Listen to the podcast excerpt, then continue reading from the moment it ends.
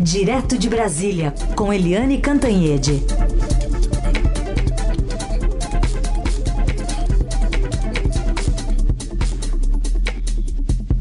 Oi, Eliane, bom dia. Bom dia, Raíssa Carolina, ouvintes. Bom dia, Eliane.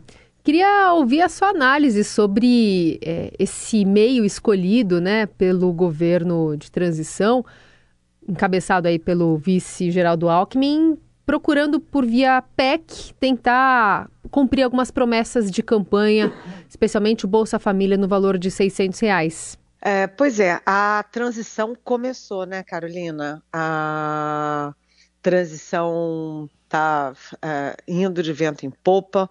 Ontem chegou a Brasília o Geraldo Alckmin, ele sempre ladeado pelos petistas.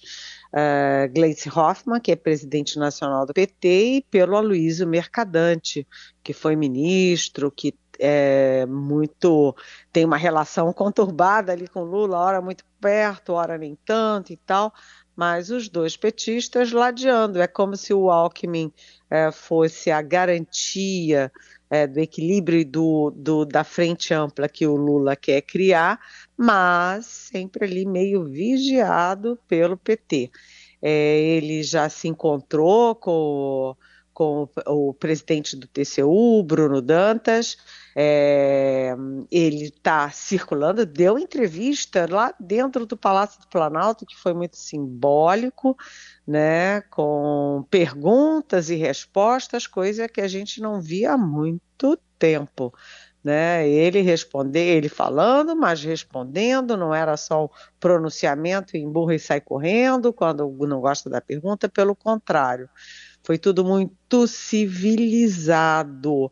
E o principal encontro, claro, foi com o Ciro Nogueira, porque o Ciro Nogueira é da Casa Civil e o Ciro Nogueira é responsável ali pela formalização da equipe de transição e é quem vai indicar as pessoas do governo e que vai também abrir a, as gavetas, as portas, os números, os dados. A única coisa que eu me pergunto é se a transição vai ser tão civilizada assim quando a equipe do Lula começar a descobrir os descalabros na saúde, na educação, na cultura, né, aquilo tudo que foi feito e os cortes na área social, etc, etc e se quando isso começar a vazar pela mídia. Mas o fato é o seguinte: a, a transição está indo muito civilizada, está é, indo dentro dos conformes como tem que ser, e hoje o, o, o, a, o trio, né? Geraldo Alckmin, Gleice Hoffmann e Aloysio Mercadante, às 10 horas, já estará no CCBB, no Centro de, do, do, Banco do Brasil, onde costumam ocorrer as, trans, as transições de governo. E já tem gente chegando lá, já tem equipe preparando as salas, ou seja, a, o Brasil vai entrando na normalidade depois do primeiro solavanco da derrota do Jair Bolsonaro. É assim que tem que ser feito e é assim que é bom para o país, é bom para os brasileiros e é bom também para Jair Bolsonaro e para, principalmente, para Luiz Inácio Lula da Silva. Bom, e ontem Alckmin estava indo embora quando foi chamado, voltou e acabou tendo um encontro com o presidente Bolsonaro. Helena, esse gesto também entra nessa, é, nisso que você está destacando, da importância dos gestos? Olha, realmente gestos são muito importantes. Gestos e fotos são muito importantes, Heisen, na política e na diplomacia. A política e a diplomacia são feitas com gestos. E esse gesto foi muito importante. O curioso é que quem fez a mediação foi um cardeal, né, um cardeal de Brasília, é que convenceu o presidente Jair Bolsonaro a se encontrar com o Geraldo Alckmin, que, aliás, é católico praticante, vai à missa todo domingo, etc. E, e foi curioso porque o Alckmin já estava saindo do Planalto e aí recebeu um telefonema.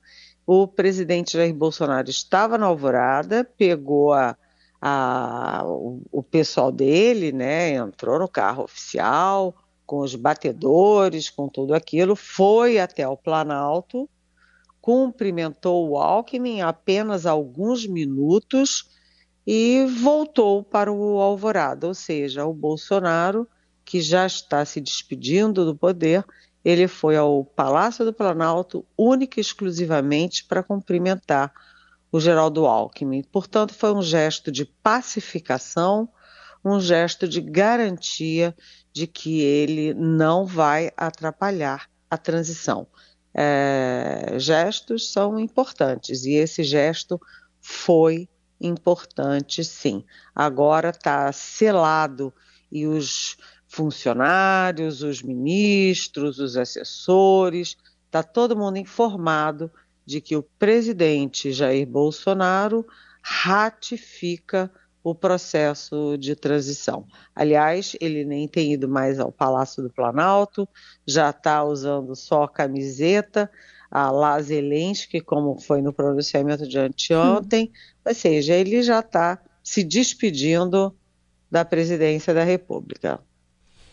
A gente vai dar uma paradinha aqui com a Eliane Cantanhede até para se aprofundar mais no que está acontecendo no Congresso, mas eu queria só usar aqui a pergunta da Regina Lopes, Eliane, que ela quer saber assim, sabe me informar quando e se o presidente Lula vai abrir a caixa de Pandora do tal sigilo dos 100 anos de Bolsonaro?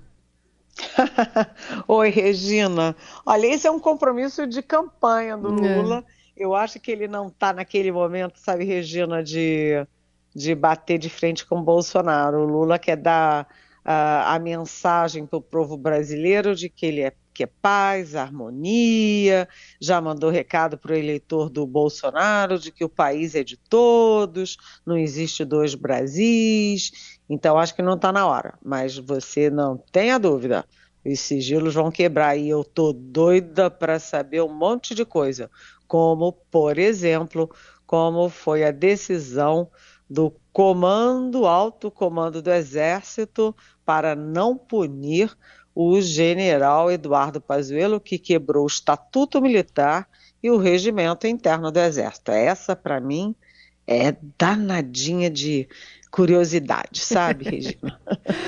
Muito bom.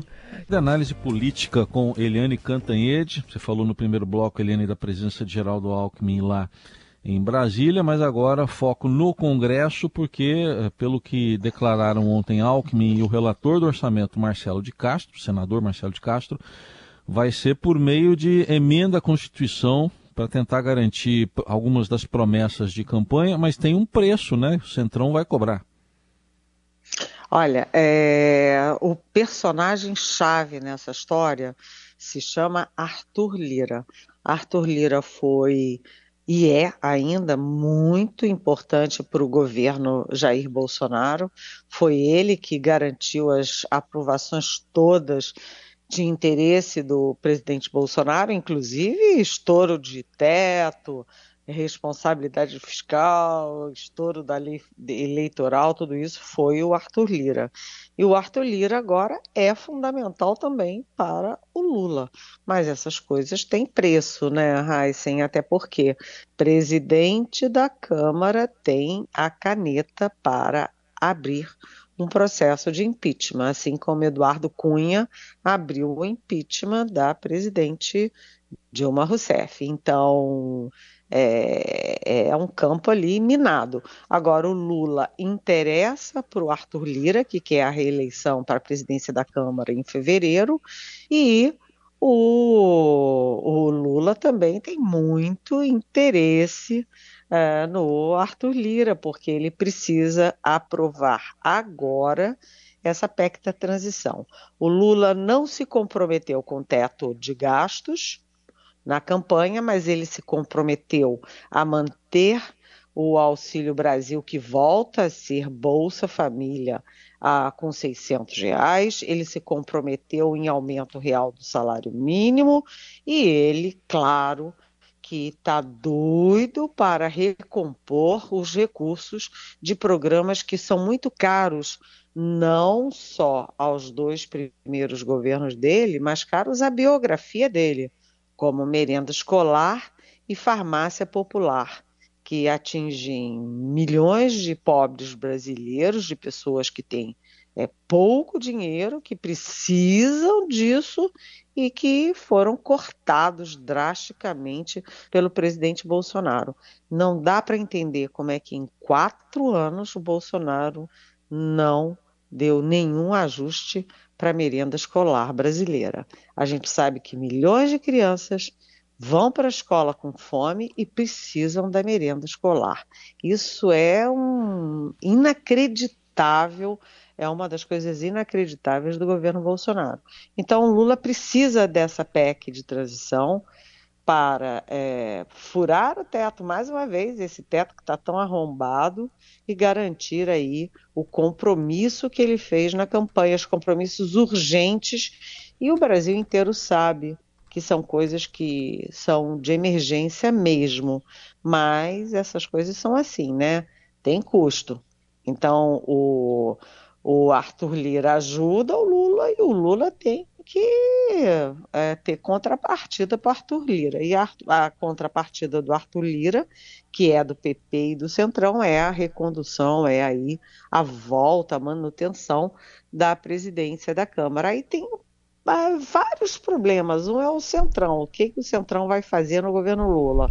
E o outro probleminha é um probleminha doméstico, porque o o Arthur Lira é de Alagoas, perdeu a eleição para o candidato do Renan Calheiros, que é do MDB, e o Renan Calheiros não está gostando desse namorico de Lula com o Centrão e de Lula com Arthur Lira, arque-adversário dele, não. Ontem mesmo o Renan Calheiros deu uma entrevista para o nosso Estadão dizendo que, olha, isso é é, velha, é um velho erro, é, que isso é, enfim, é, é, é, um erro, é um erro político, não pode ser repetido, etc, etc. Então, Lula já está aí é, de algodão entre cristais e ele precisa tanto do Arthur Lira, muito do Arthur Lira, né, com esse congresso que já está aí, vai precisar do Arthur Lira é, se reeleito com o Congresso que virá aí, e o Lula também já está namorando o MDB. O MDB que na segunda-feira já vai apresentar o seu nome, um nome MDBista para compor a equipe de transição, e isso vai selar a aproximação formal do MDB com o Lula no futuro governo que começa em janeiro. Eliane, tem uma pergunta aqui do nosso ouvinte Daniel. Ele quer saber sobre o ministro Alexandre de Moraes, nesse período conturbado da nossa democracia. Podemos afirmar que o ministro foi o grande nome da nossa democracia, até é, colocando aqui no assunto, né, essas manifestações que ele teve em relação à paralisação dos caminhoneiros, né, os chamando de criminosos, é, querendo saber quem foi multado, exigindo o relatório da, da Polícia Rodoviária Federal, tentando inclusive é, colocar o próprio chefe da Polícia Rodoviária Federal como responsável, né, se não desarticulasse todos esses protestos. O que, que você tem a dizer sobre o papel do ministro? Oi, Daniel. Uh, você viu que os bolsonaristas uh, bateram muito no Alexandre de Moraes esses quatro anos todos. O próprio presidente Jair Bolsonaro pediu o impeachment dele ao Senado e o Senado rapidamente rechaçou essa ideia. É, inclusive, o Bolsonaro falou mal, criticou o Alexandre de Moraes na fatídica reunião para dezenas de embaixadores estrangeiros no Palácio da Alvorada. Então, o Alexandre de Moraes é um saco de pancada do bolsonarismo, por quê? Daniel, ele é sim. O Alexandre de Moraes foi e é o grande garantidor da democracia brasileira.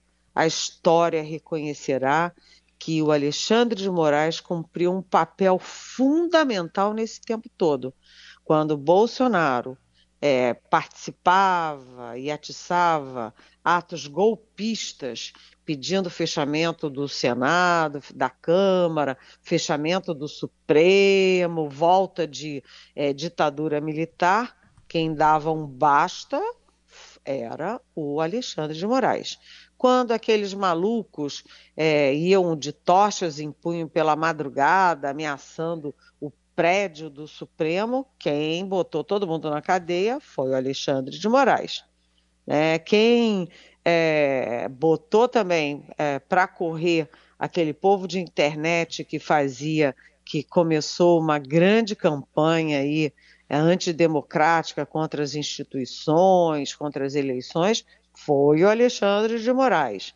É, quem segurou a barra quando o Bolsonaro ameaçava as urnas eletrônicas, o processo eleitoral, foi o Alexandre de Moraes. E já na véspera das eleições, foi Alexandre de Moraes também que tomou providências para garantir uh, o ir e vir dos eleitores petistas, e depois da eleição foi ele também que assumiu o comando uh, da normalização do país.